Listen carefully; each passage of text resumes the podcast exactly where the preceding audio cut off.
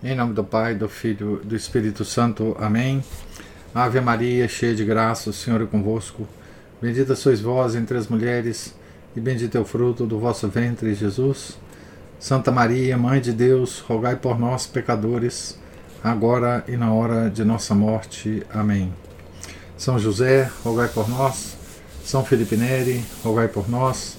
Nossa Senhora de Fátima, rogai por nós. Em nome do Pai, do Filho e do Espírito Santo. Amém. Bom dia a todos. Nós estamos aqui na página 265 do livro Ao Pé da Cruz ou As Dores de Maria, escrito pelo padre Frederick William Faber. Mas temos de acrescentar agora os horrores físicos às agonias da mente e do coração. Eles começam nesta dor e estão entre suas peculiaridades mais marcantes. Poucas pessoas leram algum livro sobre a paixão e não quiseram que algo fosse deixado de fora. Não por causa da fraqueza de sua fé, mas por causa do fastio, de um gosto natural que ainda não foi plenamente refinado pelo amor sobrenatural, cujo único objeto São Paulo divide em dois: Jesus Cristo e o crucificado. O amor verdadeiramente penitente não recusaria da contemplação das realidades temíveis a que o Filho de Deus se dignou a submeter por nós e dos horrores a que nossos próprios pecados o conduziram. Quando a adoração não consegue absorver o sentimento ou revesti-lo de nova forma, é sinal de que nos falta o verdadeiro senso do pecado, além de um verdadeiro amor por nosso Santo Senhor. Não é bom quando uma alma desvia o olhar interior da crucificação e se fixa na agonia mental e secreta de Getsemane porque as três horas de uma estão livres das três horas de horríveis atrocidades da outra. A reverência não nos permite tratar assim a paixão do Salvador e as dores de Nossa Senhora. Seu coração quebrantado estava tomado de horrores físicos. Era parte de sua santificação. Ela passou o dia todo nesses horrores, fortalecendo sua natureza retraída. Não perderia nenhum deles por nada no mundo.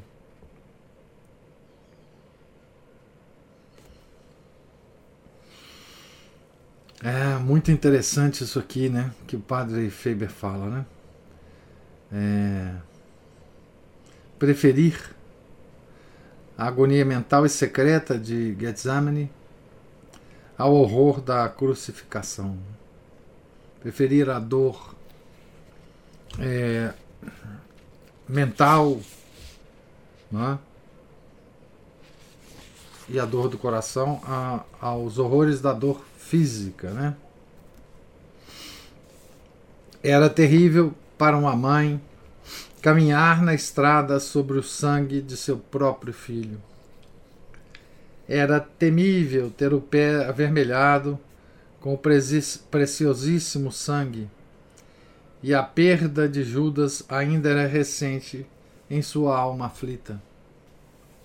Ela via o rastro carmesim que Jesus deixara para trás. A multidão misturava-o com o barro, que era tingido de cor mórbida. Estava sobre seus calçados, sobre suas vestes. Caía nos degraus da estrada de suas casas. Espingava nas pernas do cavalo do centurião. Ninguém se importava. Nenhum coração era tocado. Ninguém suspeitava do mistério celeste, que os anjos contemplavam com estupor silencioso. Maria também devia pisá-lo. Era uma dor pisar, quase literalmente, seu próprio coração. Ela devia pisar aquilo que adorava, aquilo que coloria o barro da estrada, que manchava as pedras da calçada, que se prendia, meio úmido, meio seco, às vestes da multidão. Aquilo estava unido hipostaticamente à divindade. Merecia a plenitude da adoração divina. Maria adorava-o a cada passo. Não havia lugar tingido do sangue mórbido, nem veste metida em guarda-roupa, naquela noite, com aquelas marcas, a que a multidão de anjos não se inclinasse e que não guardasse até o momento da ressurreição. Certamente isso é uma dor inexpressável sobre a qual o coração se derrama apenas em silêncio.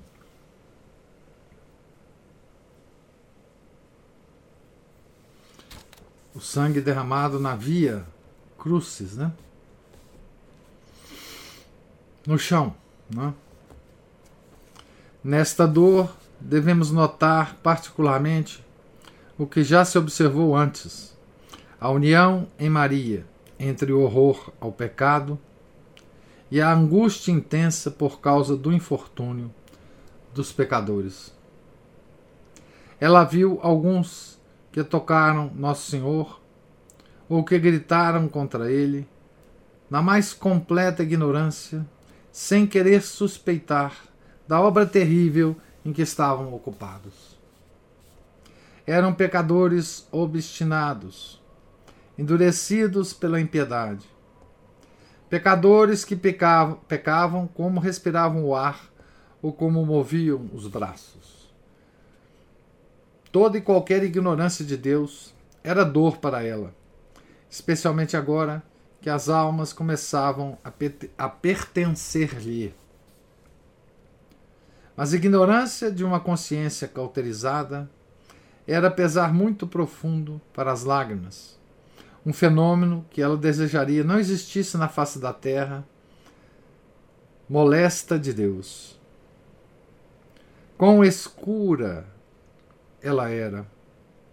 Como não tinha esperança. Agora, a verdade eterna olhava a ignorância na face, e eis apenas cegueira. Também havia outros cuja malícia era mais inteligente, que satisfaziam conscientemente uma paixão perversa.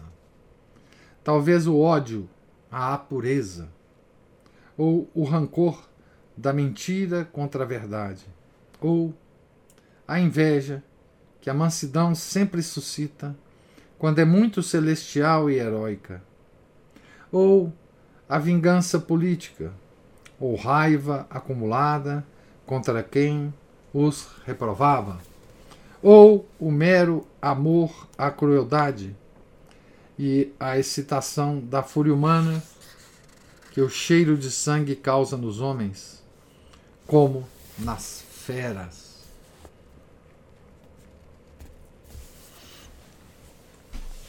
Ela viu tudo isso. Tremeu diante do horror da visão. Abateu-se ao pensar nele, o bondoso e inocente contra o qual tudo isso se concentrava. Foi trespassada pela mais aguda angústia que procedia do amor aos próprios pecadores. Ela não chamaria fogo do céu, como Tiago e João, estavam prontos para fazer sobre a vila samaritana.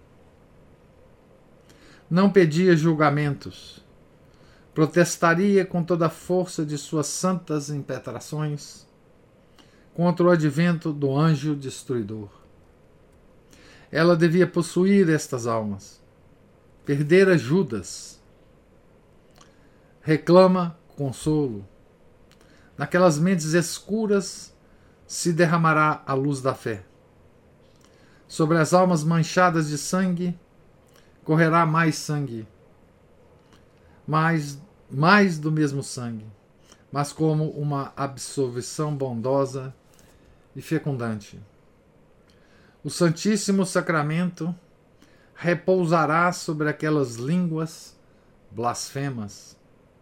Labutará com dor até que nasçam de novo em Cristo. Assim, também ela sobe o Calvário para realizar uma obra. Olhai bem seu coração. Ela realizará a obra. Há muitas coisas que a santidade da dor humana não consegue fazer. Parece que Deus a trata como um poder co-igual a si. Mas, em nossa Santa Mãe, que santidade, que dor.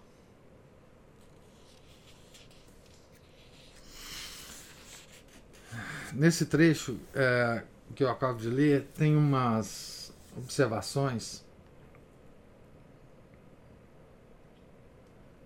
sobre aquela multidão né, que ovacionava a crucificação de Nosso Senhor. Né? Então ele faz uma, uma classificação, digamos assim, para nós. Né? E como que Maria via essa multidão, né?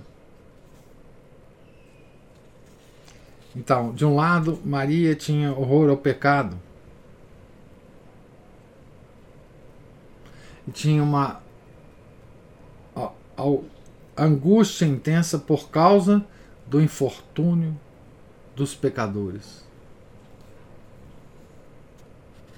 Então, como é que o padre Faber divide, né? Ele divide em completa ignorância. Alguns, né? Então, eles eram pecadores obstinados, eles cometiam pecado como respiravam, eles estavam endurecidos pela impiedade. E essa ignorância de Deus, essa indiferença de Deus, era uma das fontes dos pesares de Nossa Senhora.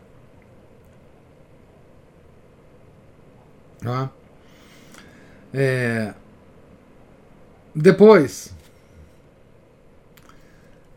ele é, tem um outro grupo aqui que o padre Faber comenta, né? Outros cuja malícia era mais inteligente. Ah, então, o primeiro grupo, no primeiro grupo, né? É, reinava a ignorância, né? Nesse segundo grupo, havia a malícia associada à inteligência. Né? É, então, esse grupo satisfazia conscientemente uma, uma paixão perversa. Quais tipos de paixão perversa que esse grupo poderia ter? Né? Então, o padre Feber descreve Talvez o ódio à pureza.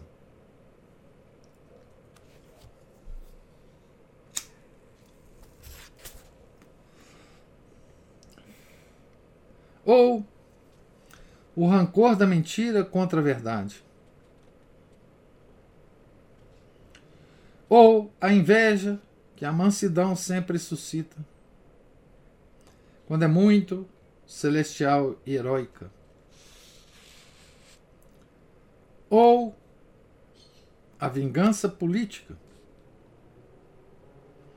ou a raiva acumulada contra quem os reprovava, os fariseus, né? ou o mero amor à crueldade. O mero amor à crueldade o padre Faber equivale a esses seres humanos, né, que amam a crueldade, as feras, né? As feras, ele diz. E a excitação da fúria humana que o cheiro de sangue causa nos homens como nas feras. Então essa era essa era a cena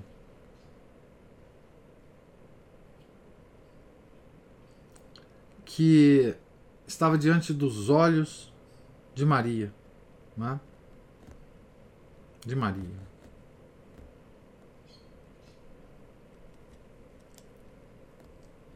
E ela começa aí, né? o seu grande a sua grande obra de salvação das almas, né?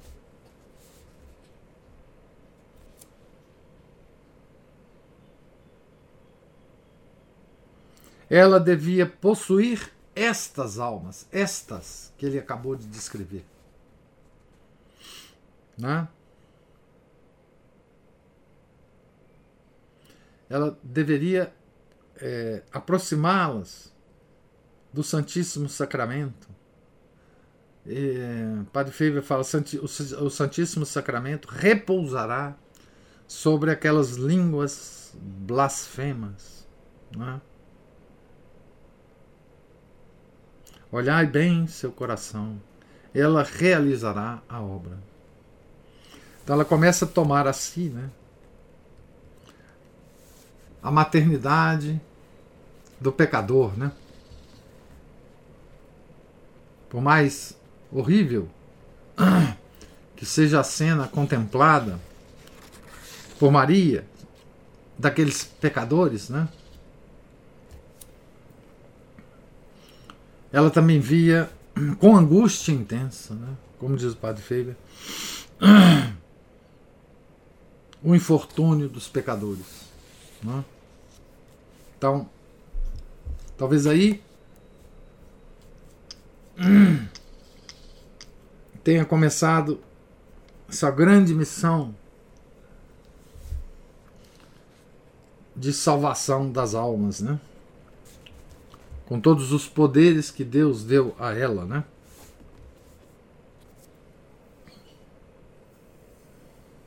Por isso ela, ela, ela é considerada pela igreja, pelos santos, pelos doutores, como tendo a onipotência suplicante, né?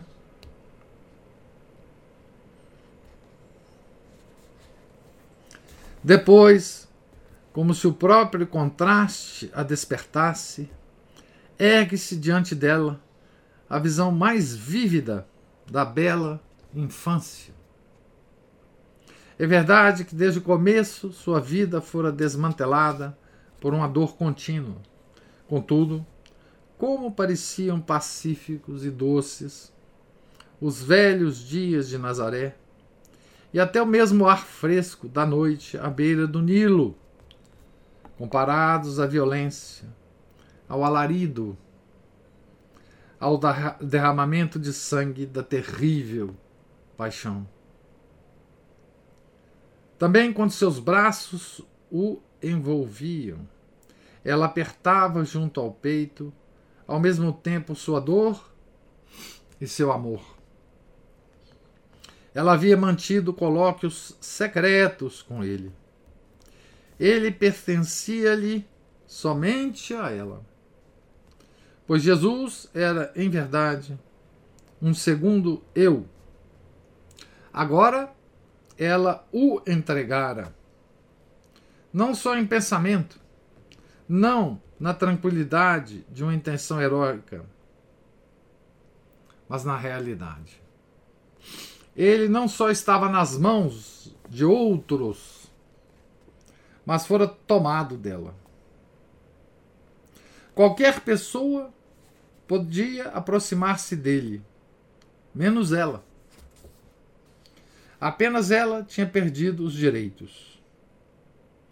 Cada ação da santa infância se apresentou diante dela e encontrou um contraste amargo na cena representada nas ruas de Jerusalém.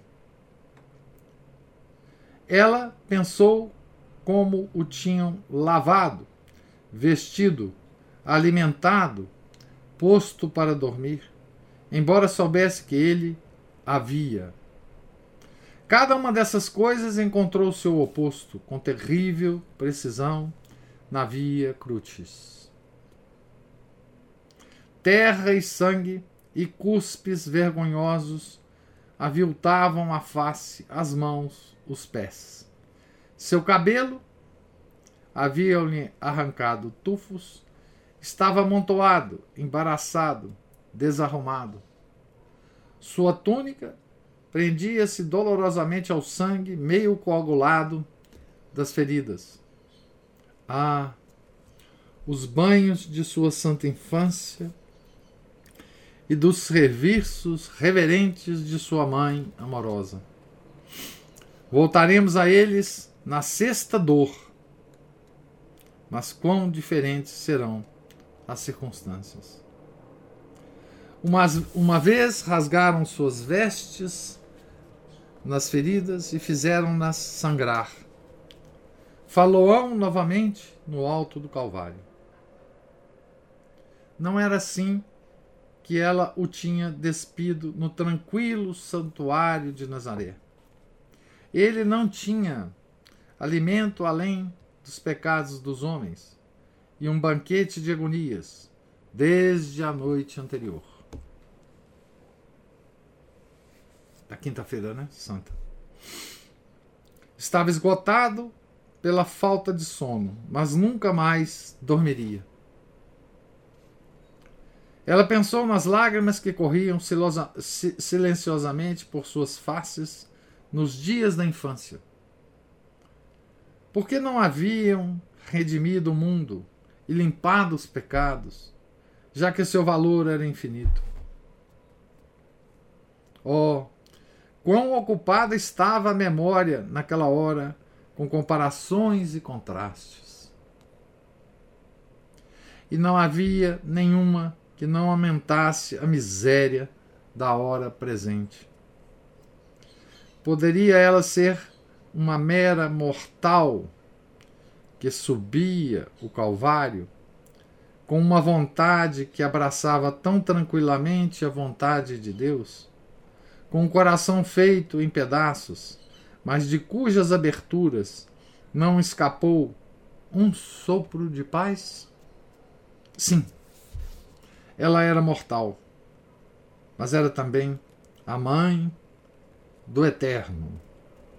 E somente os corações amantes sabem que as duas coisas se contradizem, mas estão verdadeiramente unidas.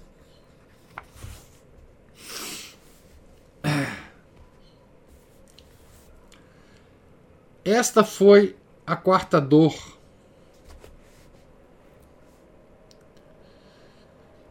Examinemos as disposições com que ela a padeceu.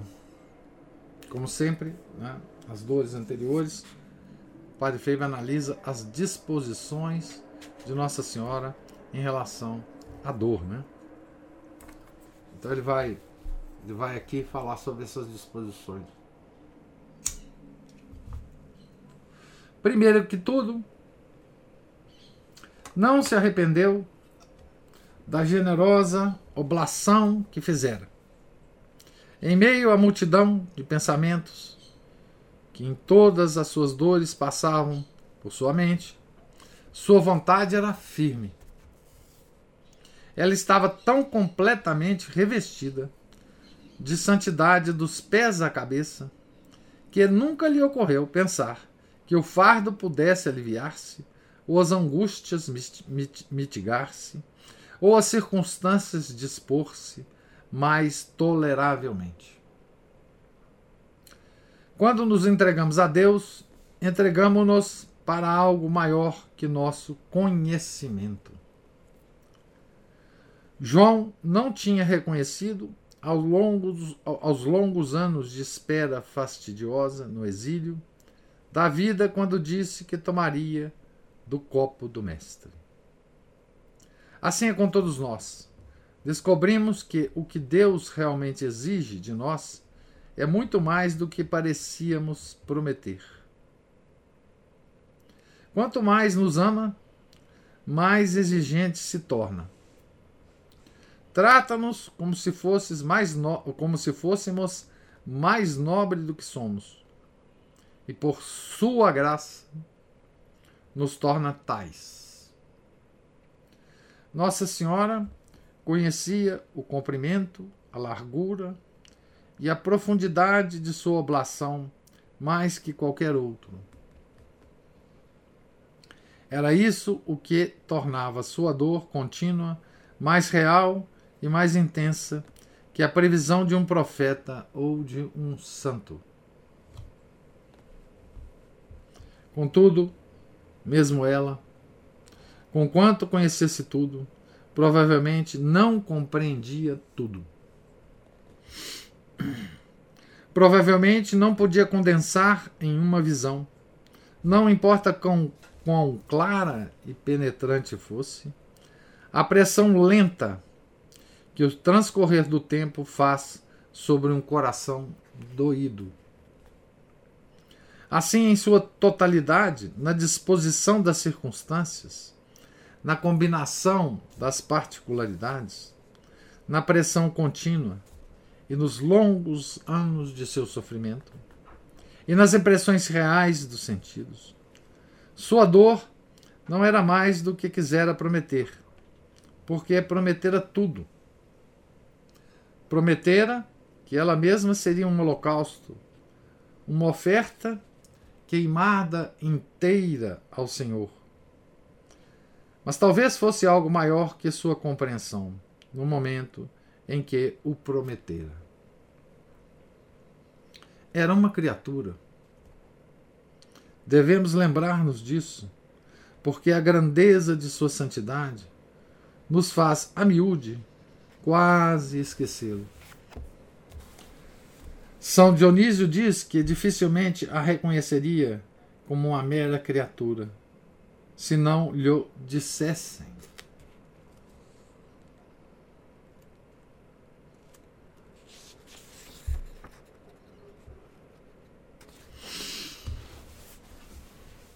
Ora, esta consideração torna ainda mais maravilhosa a generosidade de sua oferta. Se não era pega de surpresa em nenhum dos seus sofrimentos, ao menos sentia coisas novas. O horror efetivo do presente apagava algo da luz que a iluminava no abismo, quando o explorara apenas em angústia mental. Mas ela continuava tranquila.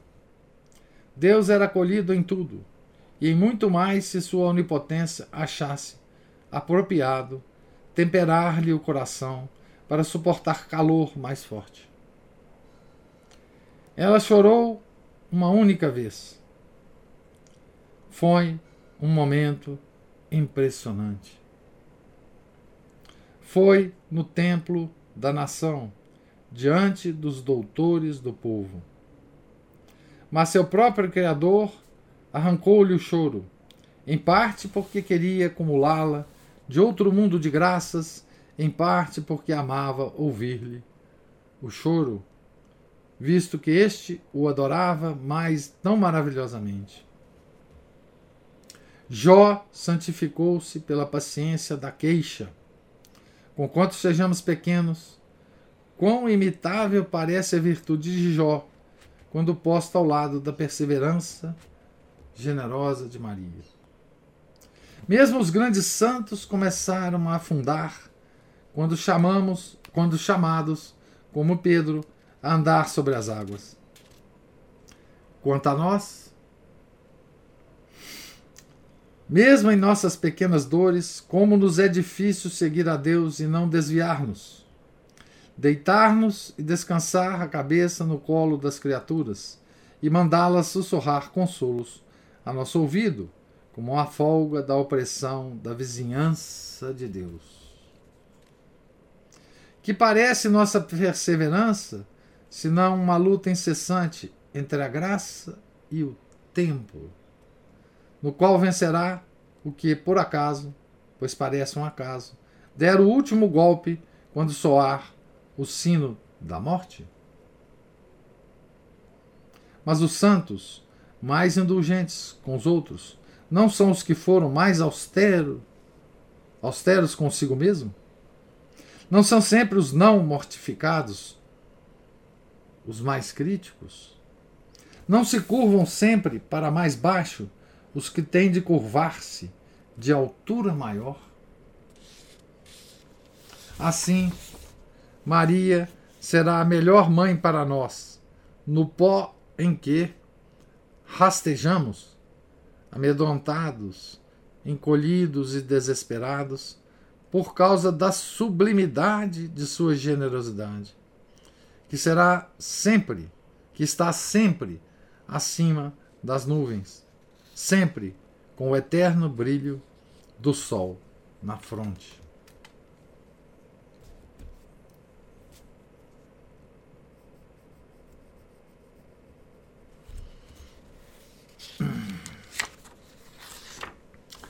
É...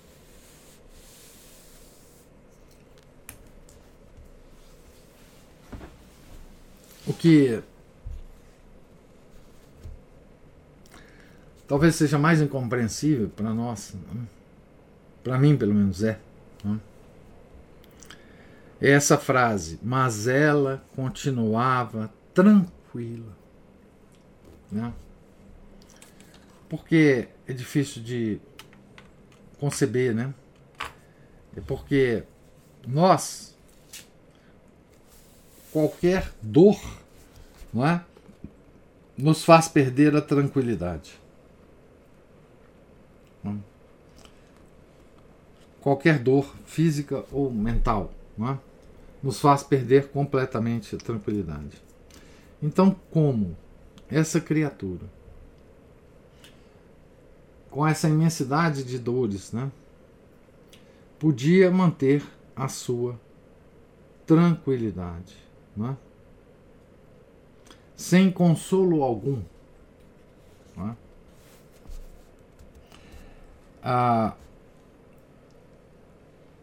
ele ainda fala sobre nós aqui, né? Ah, antes ele fala sobre os santos, os outros santos. Né? Ele fala assim: mesmo os grandes santos começaram a afundar quando chamados, como Pedro, a andar sobre as águas. E aí ele se refere a nós, né? Quanto a nós, mesmo em nossas pequenas dores, como nos é difícil seguir a Deus e não desviarmos. E o que, que ele chama de desvio? Né?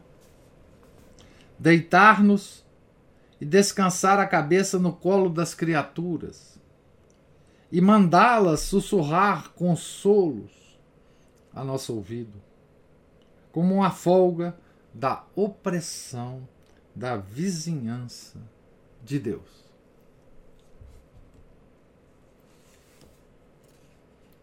É, opressão da vizinhança de Deus. Essa expressão é muito forte e muito verdadeira, né? Enfim, é... em outra parte, o padre Faber diz, né? Dessa opressão, né? Descobrimos que o que Deus realmente exige de nós é muito mais do que parecíamos prometer. Quanto mais nos ama, mais exigente se torna. Trata-nos como se, como se fôssemos mais nobres do que somos. E por sua graça nos torna tais. Né? Então, essa opressão da vizinhança de Deus, essa nobreza com que Deus nos trata, né? por sua graça. Nobreza, que nobreza? Nobreza de filhos de Deus. Né? a graça aperfeiçoa a nossa natureza, sem a, que sem a graça não poderia nunca atingir as alturas de filho de Deus, a graça nos leva a esse estado. E aí nós estamos nesse momento, né? Na terrível vizinhança de Deus, né? Na terrível vizinhança de Deus. É... Como é que é a expressão que ele usa aqui? A opressão da vizinhança de Deus. Opressão da graça. A opressão da elevação da, da nossa natureza humana a, a altura de filhos de Deus. Né?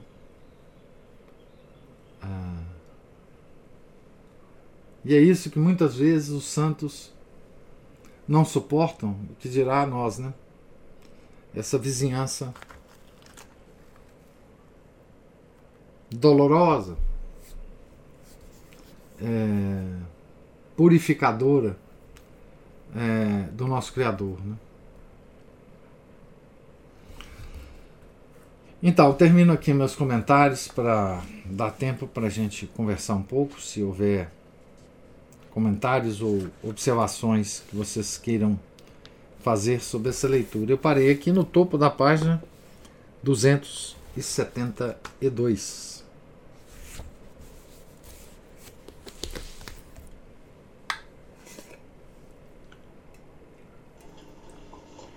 Professor,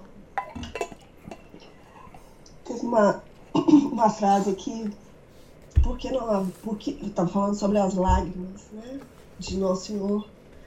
Porque não haviam redimido o mundo, limpado os pecados, já que seu valor era infinito.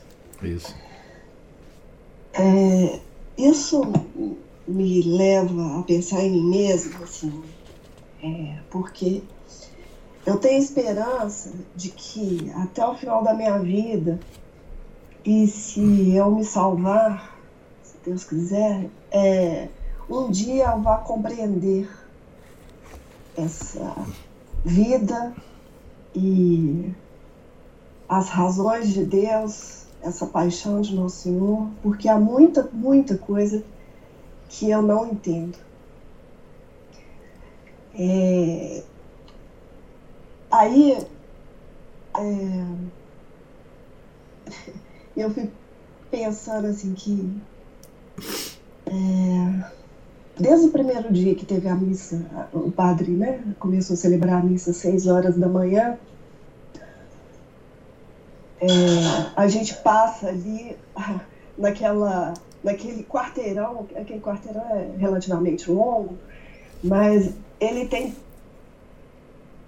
mais de uma igreja né, além da nossa. Logo na esquina ali tem uma igreja. E essa tá. Eu fiquei surpresa com quantos carros tem diante dessa igreja, que é uma academia de ginástica. É. Né? Ali. É, é impressionante.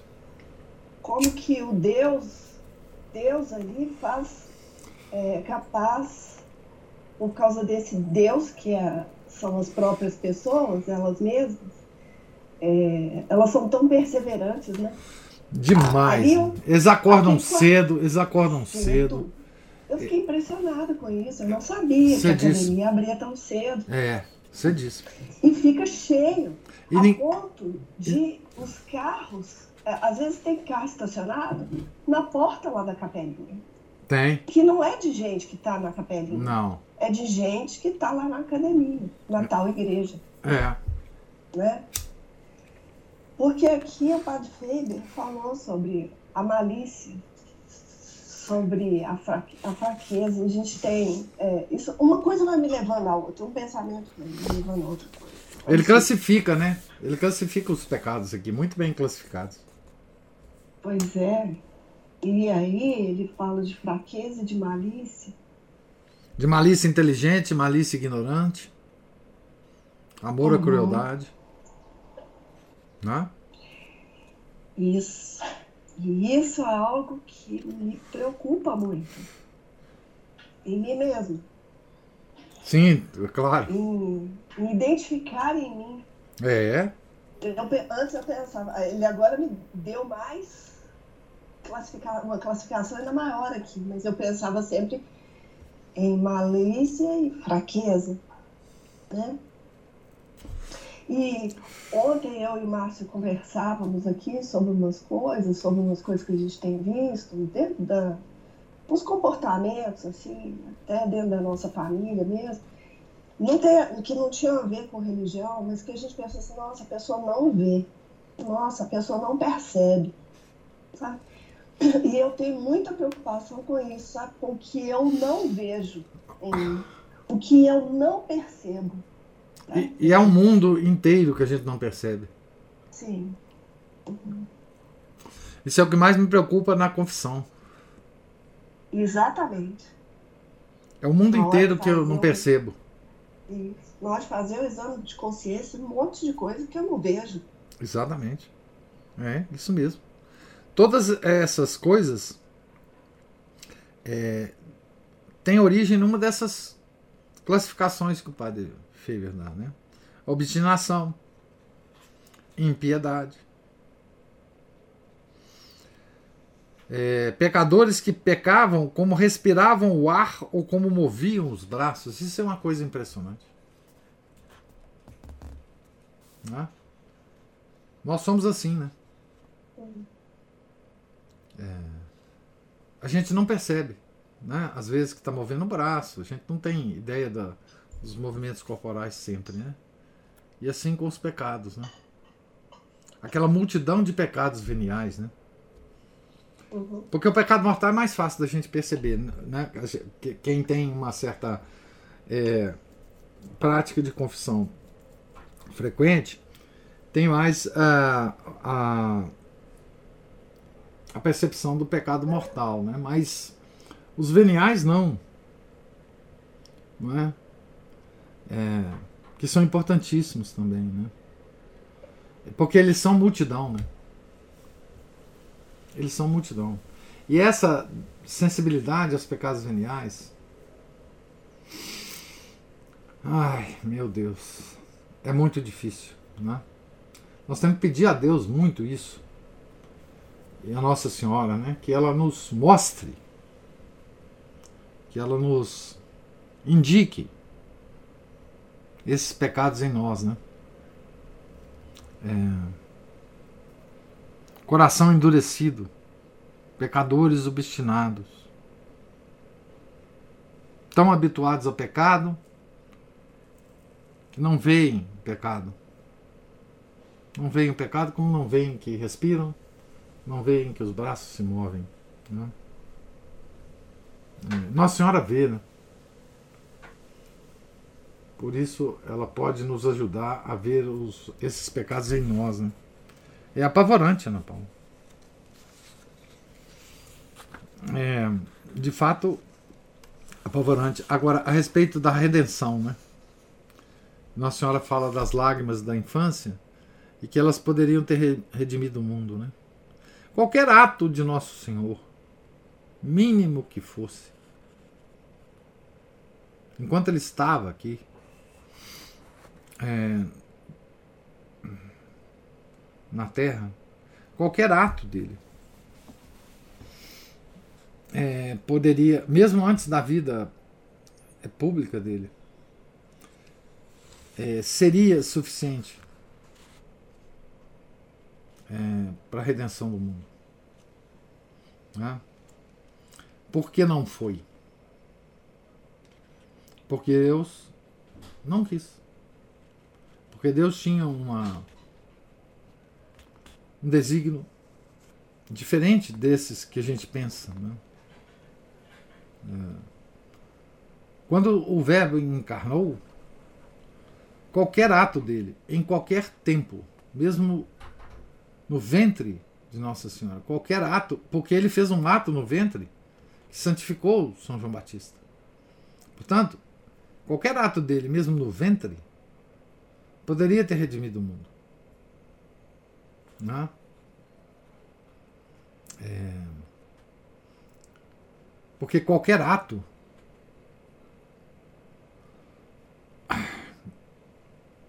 do Criador tem um significado infinito. Né? Então, ele poderia ter redimido o mundo.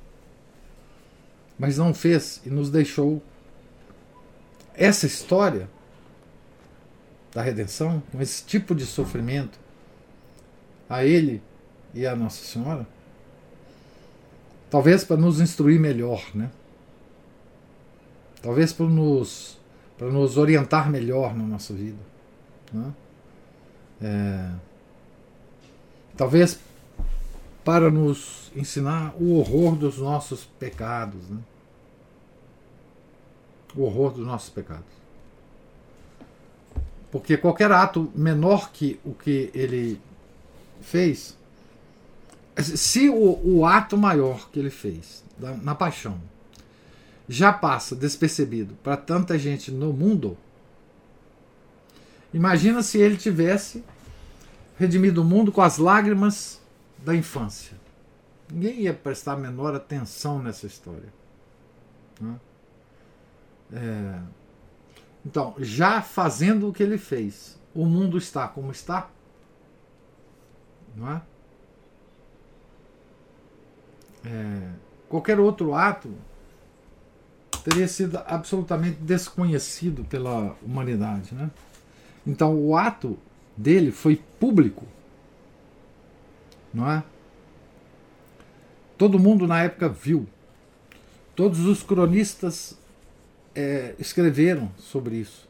É? é impossível desconhecer esse ato, por mais que hoje as pessoas tendem a, a interpretar isso como uma metáfora. Né? Os modernistas adoram falar isso. Né?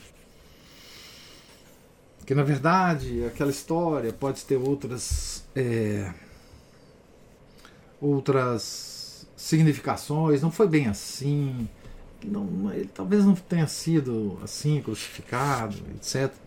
Né? É, é, isso aí tudo é exemplo da malícia inteligente. Né? A malícia inteligente. Né? E a, uma certa. Uma certa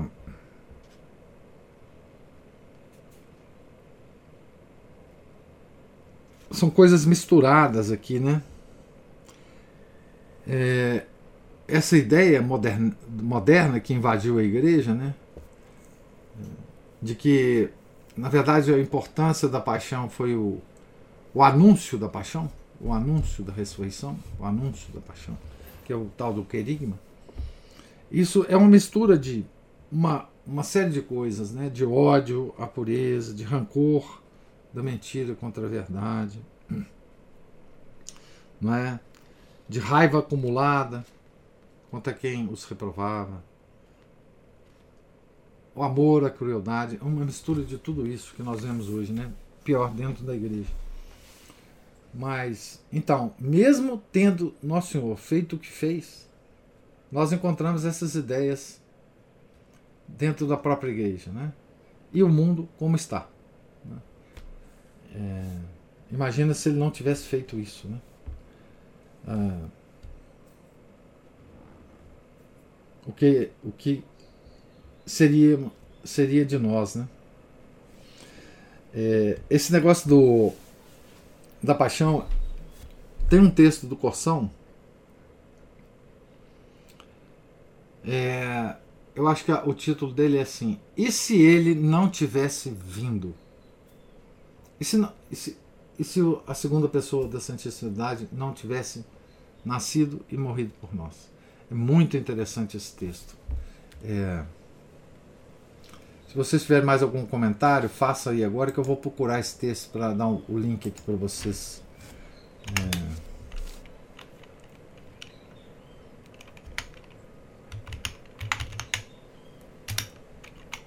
Tenho, professor, é, é, em relação a uma outra frase que aqui, é,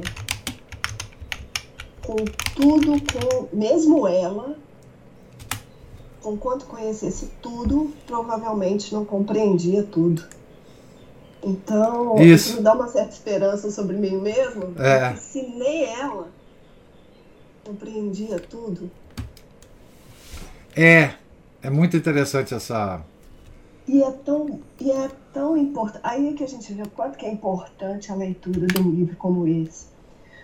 Porque, de novo, repetindo aquilo que o senhor sempre fala, a devoção sem intelecto né, é, é. é vazia. Porque a devoção sem o intelecto pode até transformar Nossa Senhora numa deusa. Ah, pois é. Essa é uma das coisas que os. É, essa é uma coisa interessante que você falou. Essa é uma das coisas que os protestantes nos acusam. Que nós somos politeístas. É... E é verdade isso que você falou. É, eles falam que a gente adora. É, é, e veja aqui na última, na, numa das frases que São Dionísio diz que dificilmente a reconheceria como uma mera criatura, se não lhe dissessem. Porque Maria está tão alto na santidade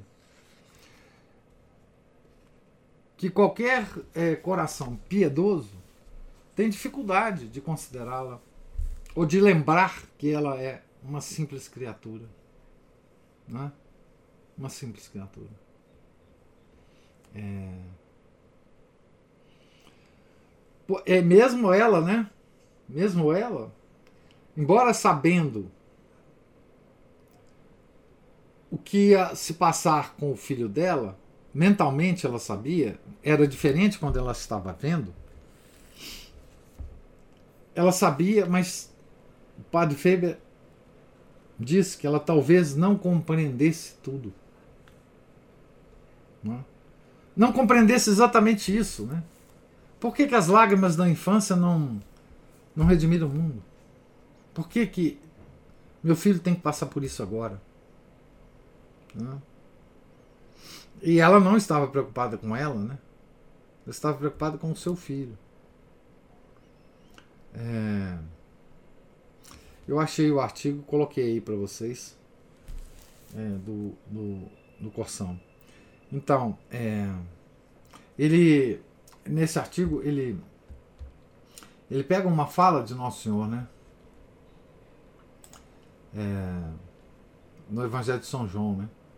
Se eu não tivesse vindo e não lhes tivesse dirigido a palavra, eles não teriam pecado, mas agora não há desculpas para o pecado deles.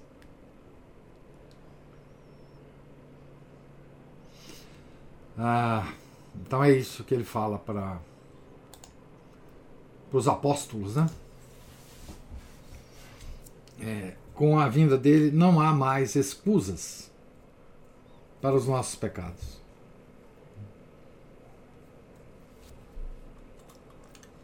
Esse é todo o peso da paixão. Né? É... Ana Paula, sempre a gente discute isso aqui, né? Há 200, 300 anos atrás, quando ainda a mentalidade da humanidade, eu ia falar imaginário, mas essa palavra está tão desgastada hoje. A mentalidade da humanidade era uma mentalidade cristã, é, as pessoas ignorantes tinham a capacidade de desenvolver uma piedade menos sentimental, mais real. Né? As pessoas não estavam é, influenciadas por esse mundo de ideias. Né? pessoa vivia muito mais inserida na realidade, né? Na, da natureza, né? Tinha que plantar, tinha que colher, tinha que. É, enfim, a tecnologia era muito é, precária. Você tinha que fazer tudo, você tinha que fazer as suas próprias roupas, você tinha que manter as suas próprias roupas, né? consertar as roupas, é, cuidar de tudo. Né? É, o dia a dia era muito mais é, ligado à natureza. Qualquer mudança de clima te afetava. É, você tinha que prover alimentos é, para quando esses alimentos estivessem fora da estação, porque senão você não ia comer. Você tinha que é, armazenar lenha para quando começasse o inverno rigoroso. Então você seguia um ciclo da realidade da terra, das estações, das colheitas. É, enfim, nesse, nesse mundo ligado à realidade, sem sentimentalismos bobocas, era possível desenvolver uma piedade sem muito conhecimento intelectual. Essa piedade verdadeira estava aberto, aberta às pessoas com qualquer nível cultural. Né? No mundo de hoje, como isso está tão degenerado pelas ideias, pelos conceitos, nós só podemos recuperar essa verdadeira piedade. E isso é uma tristeza com a compreensão intelectual das coisas. Nós precisamos usar a nossa inteligência, a nossa razão, para nos desvestir de tudo que colocaram na nossa cabeça, e aí, ao nos desvestir, atingir o que o camponês da, de 300, 400 anos atrás já tinha acesso livremente, automaticamente. Por isso é que hoje nós precisamos dessa compreensão intelectual. Né? Para fazer um striptease mental né? para limpar a nossa cabeça, limpar a nossa mente. Hoje, qualquer pessoa tem a mente poluída. Qualquer pessoa. Mais ainda os intelectuais. Mais ainda os, os tais intelectuais. Né? Vamos dizer assim: as pessoas que passaram por um sistema de ensino que a, a, a levaram até enfim, a universidade ou a cursos é, mais especializados. Essas pessoas são as que mais precisam dessa limpeza. Mas todas, todos nós nesse mundo estamos completamente encharcados de ideias erradas. Não é? Porque a igreja sempre teve no seu seio todo tipo de pessoa. E todos vivendo dentro da piedade devocional católica de sempre. Hoje é impossível. Nós, a igreja já teve doutores, santos doutores. A igreja já teve santos completamente ignorantes, né? camponeses, camponesas, é, enfim todo tipo de pessoa. Nobres, rainhas, reis, comerciantes, advogados, economistas. Né? Todos praticando uma piedade comum. Que hoje tá, é impossível. Né? Porque o sentimentalismo invadiu o mundo, é, é, no, no, nosso caso, foi com o protestantismo. Né? Então nós estamos encharcados disso. Enfim.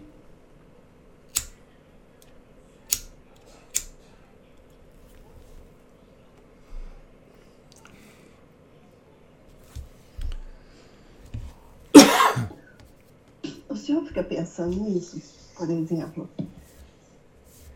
Vou pegar o exemplo aí de novo da academia lá. Quantas daquelas pessoas estão ali estão é, comple completamente alheias é, a, a Deus, a igreja, uma vida espiritual, por, por uma completa, por uma ignorância Burra ou inteligente? Isso. Fica pensando nisso? Fica... Porque assim, o, o, o, a gente tem todo um sistema montado para fortalecer essa, esse tipo de igreja. Não é? E a gente Inclusive é ciência, Deus. inclusive é ciência. Ela apoia isso, né? Isso. Então, é, tem que estar tá tudo montado para isso. O esquema é todo para esse. Eles têm é justificativa né? para estarem lá. Justamente.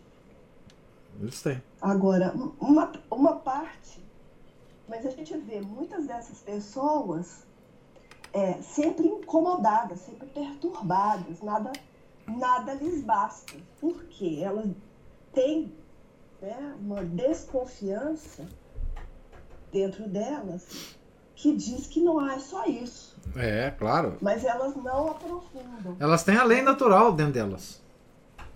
Sim. E aí elas fazem tudo para distrair a própria mente, para não ficar pensando nisso. É claro. Não é? É claro. Isso. É. O Márcio está falando aqui, fuga, escapismo, né? É. Então, é. e aí de volta eu penso, e aí eu, é aí que eu agradeço demais a Deus, porque é outro mistério, né? É, São Paulo. São... Eu escapei dessa. São Paulo falava disso, né? Ele comparava os esforços para a nossa salvação com os esforços que os atletas faziam para ganhar a coroa lá do, de das Olimpíadas, né, das corridas, das é, e ele dizia: eu, eu também faço a mesma coisa, só que para minha salvação, para eu ganhar a coroa da glória. Uhum. Enfim, levanta cedo, faz a, a, é, o, o, academista também levanta cedo, né? Sim. Ele faz é o ele é, ele é ele faz os exercícios dele, né? Ele quer ganhar uma coroa a coroa da saúde, a coroa da vida eterna, a coroa é, da saúde perfeita, coroa, enfim. É, todas essas essas essas coisas e, e, ele vai fazer todos os esforços para ganhar isso, né? E nós temos que fazer o nosso esforço para ganhar o que a gente acha que, que devemos ganhar, né? Só que nós é, nós fazemos muito menos esforço do que essa pessoa que faz esse esforço para, para o corpo. É, nós somos muito mais é, relapsos com a nossa fé do que esses com a fé deles. É, e isso é muito triste a gente pensar, né? Quer dizer, é, são seres humanos como nós, têm uma fé, é? fazem um esforço miserável para alcançar os objetivos dessa fé, e nós temos a nossa, que, a, que Deus nos deu, e fazemos tão pouco esforço para alcançar a coroa da glória. Né? Perseverança na graça para a coroa da glória, não é assim? Então, eh, eles estão perseverantes lá, eles estão perseverantes todos os dias, levantam, etc. É, levantam cedo, por quê? Porque eles têm que trabalhar ao longo do dia. É? Então eles levantam cedinho, chega já no trabalho todo bombado, né? A Cristina levantou a mão aí. Professor, falamos juntos aqui a palavra perseverança. Ontem nós assistimos aqui em casa um documentário sobre uma seita norte-americana dos Davidianos, que aconteceu uma tragédia dessas que a gente já está acostumado a ver lá nos Estados Unidos, de pega fogo, queima Rever todo mundo. Reverendo Moon. Não, não é, ele chama... Não, pois é tipo Reverendo Moon, né? Tipo, tipo, tipo. Exatamente o que o senhor e a Ana Paula estão falando, eu fiquei assim tão impressionada, porque é, as pessoas vão sendo entrevistadas ao longo. Não é entrevistada, é porque a coisa vai acontecer em tempo real. E a imprensa entra e o desfecho final é a morte de 80 pessoas, com crianças, um incêndio e tudo mais. E o, o, o chefe da seita, ele dizia que ele era, ele começa falando que era profeta, não sei o que, ele acaba falando que ele é o próprio Jesus. É claro. E acontecem aquelas coisas que a gente já viu também em outras situações, né?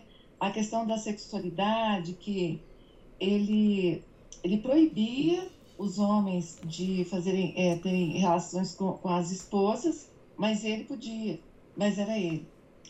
E um desses, eu fiquei assim tão impressionada que depois que a esposa dele foi embora, uma filha saiu, eles já estavam lá dentro machucados, já tinham a força americana já estava invadindo.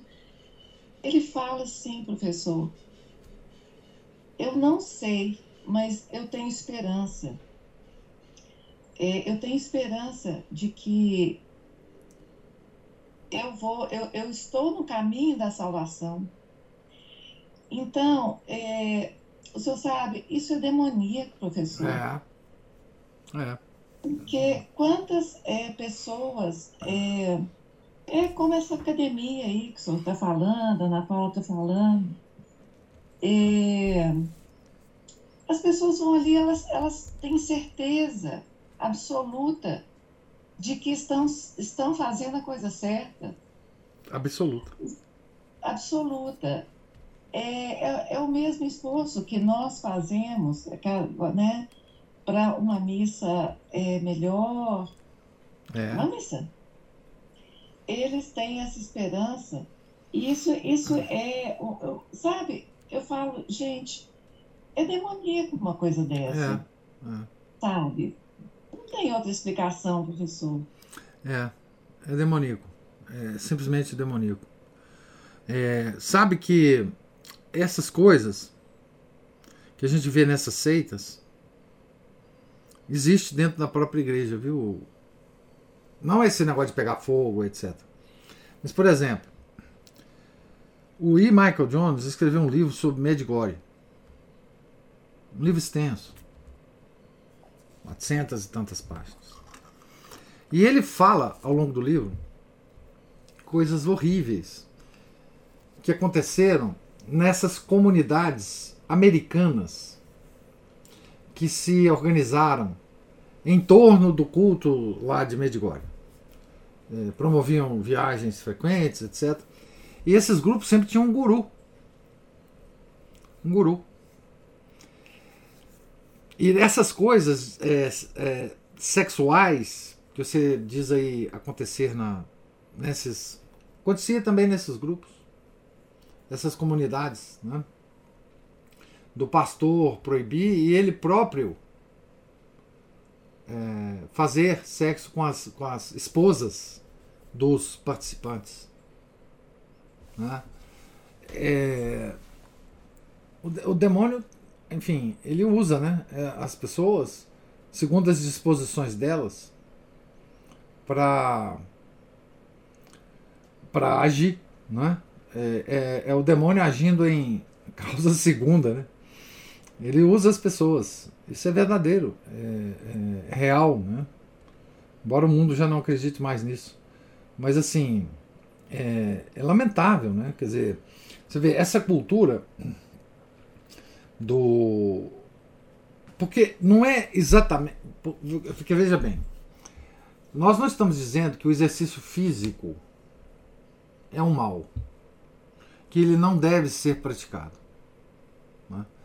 Nós, nós, o que nós estamos dizendo aqui é que existe um sistema em torno da importância do, do exercício físico que leva as pessoas a fazerem o que elas fazem dentro, dentro da academia.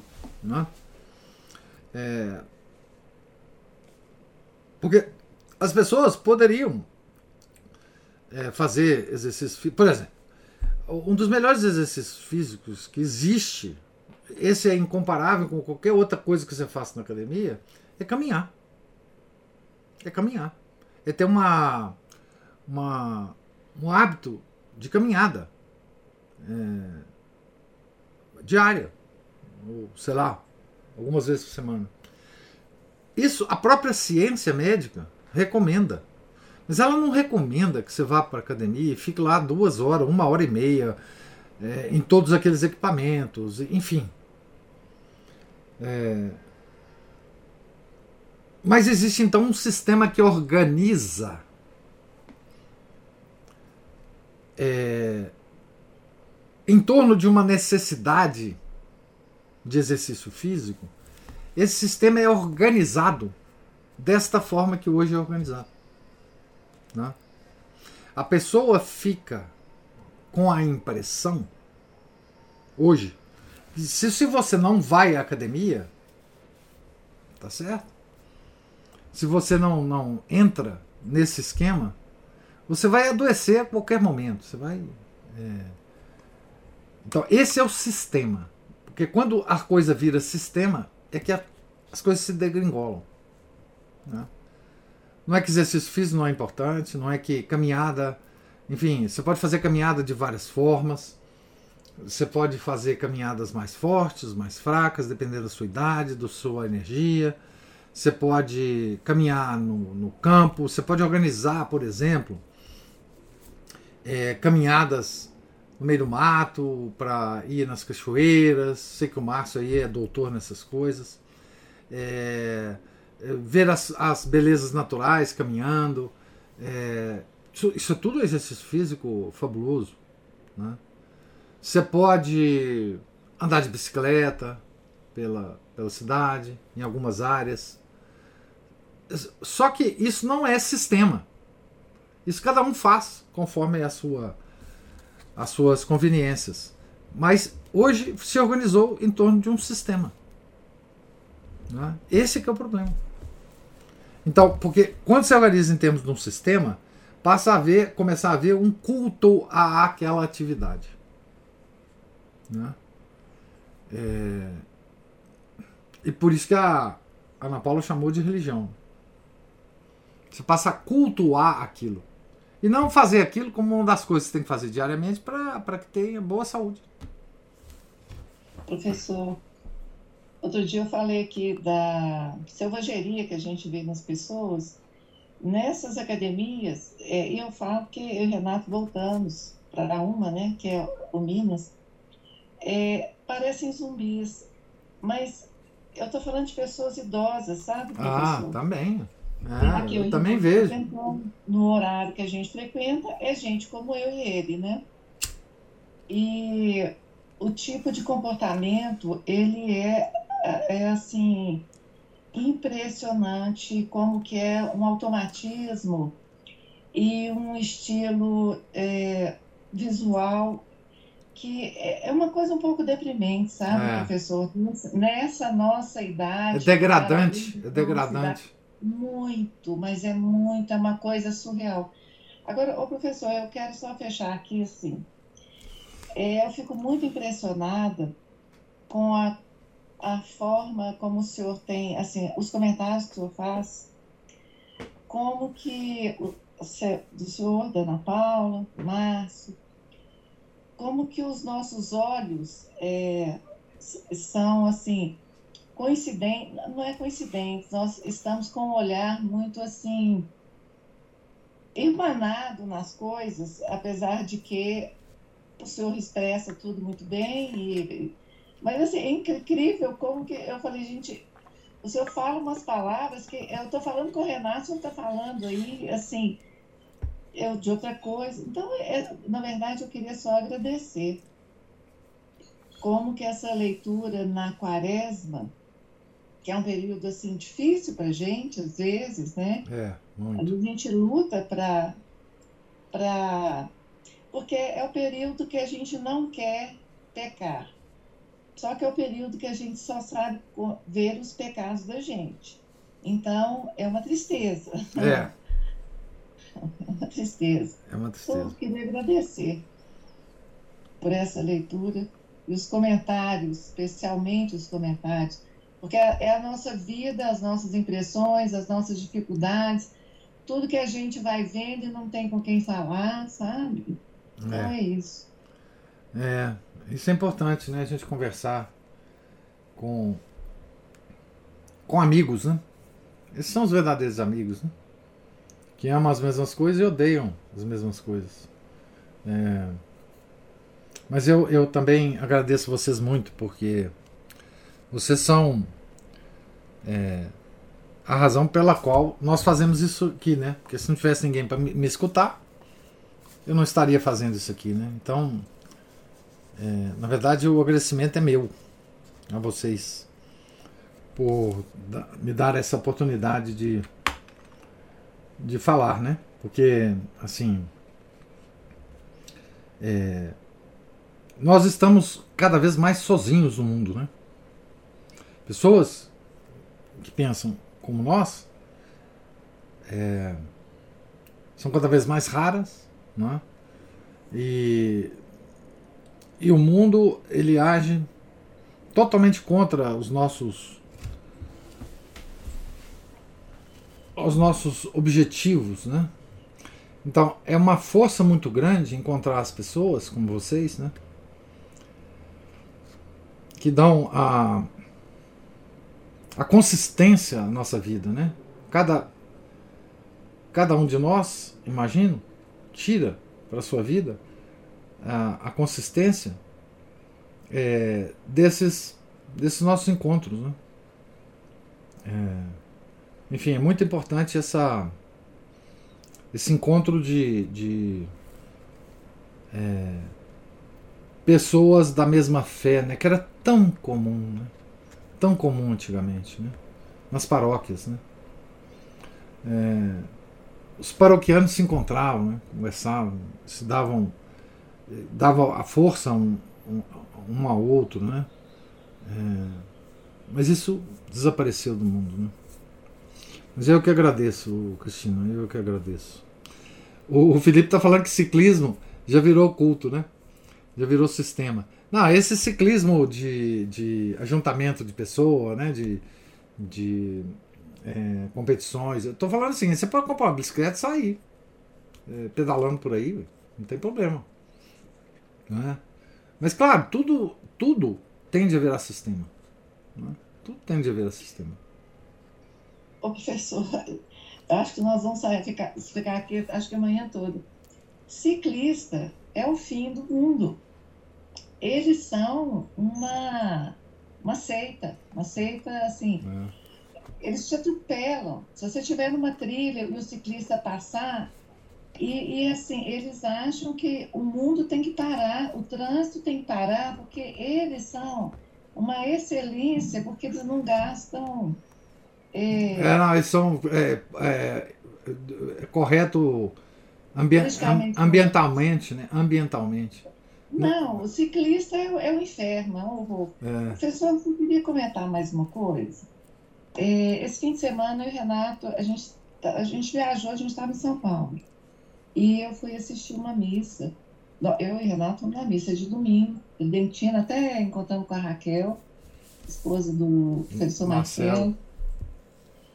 E uma igreja pequena, é, uma três missas seguidas uma da outra.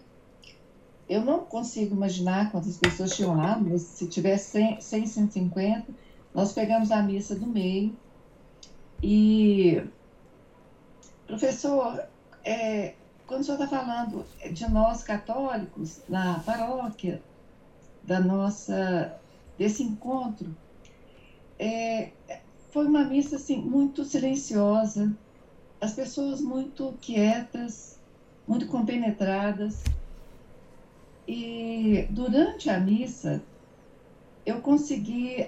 Porque a, a missa é quando fala que nós participamos da missa, nós participamos das coisas que estão acontecendo ali, estão acontecendo coisas, é. não é? é. Independente é, da gente. É, não, é, não tem nada mais importante do que aquilo. Não. E você participar daqueles acontecimentos é, em espírito.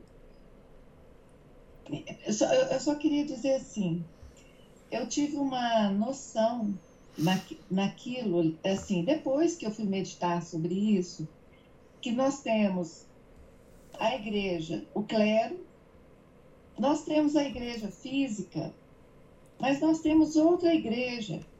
Outra igreja somos nós católicos, irmanados num acontecimento que acontece durante uma hora, 40 minutos, uma hora, duas horas, entre nós, que nós precisamos desses católicos ali naquele momento, Sim. como como se mentalmente todos nós soubéssemos o que está acontecendo. E essa quietude desses fiéis católicos me deu essa noção dessa terceira igreja, vamos dizer assim. Eu não estou tendo palavras aqui para é, explicar essa. Como eu saí de lá, sabe, professor?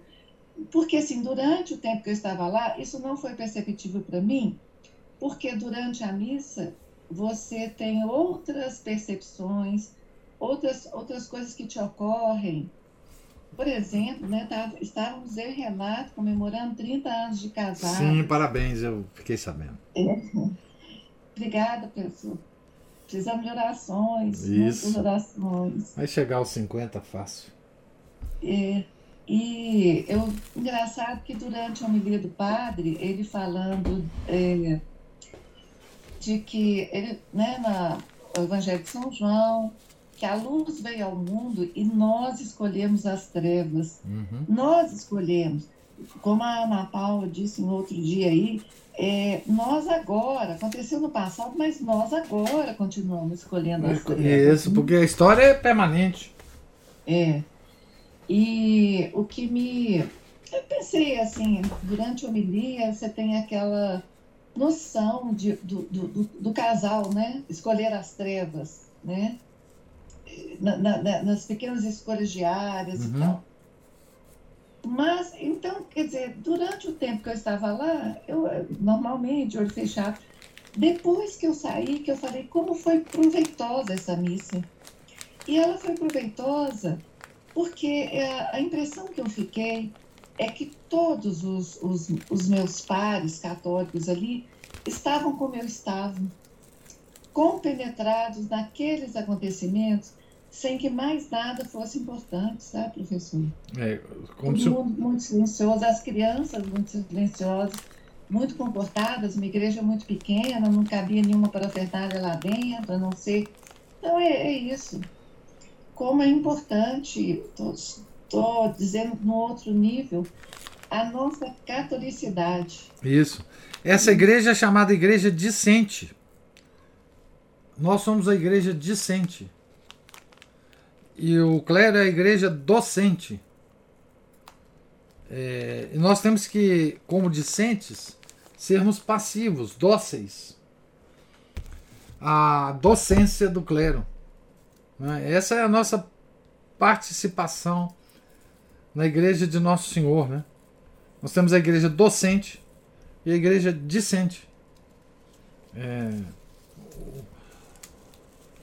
o clero ensina e os fiéis aprendem.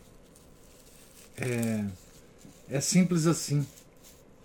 O clero ele revive a história permanente da crucificação do Nosso Senhor na cruz.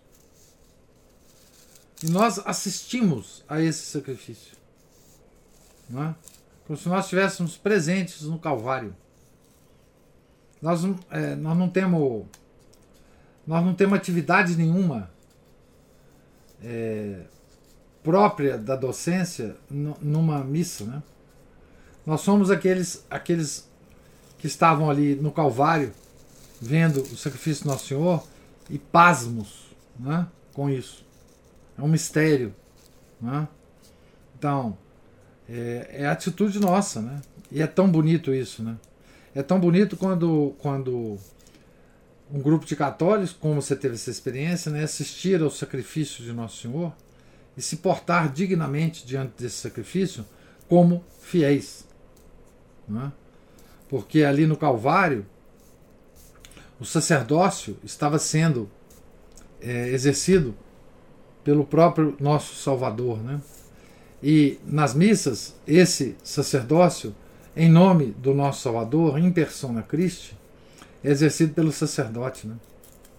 O sacerdote ali é a pessoa de Cristo. Né? E, além disso, é o sacrific, sacrific, sacrificiador. Né? sacrificador. É, é uma beleza isso, Cristina. É uma beleza. Professor, é, eu queria só contar mais um, um fato que aconteceu lá. Conte, adoramos histórias. É, do, da, dessa docência e dessa discência, aconteceu um fato, mas é outra clave, tá, professor?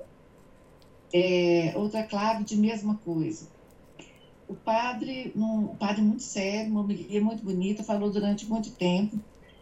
E num do, dos começos da, da, da, da, da homilia, ele fez um certo gracejo, assim, para explicar com veemência determinada coisa.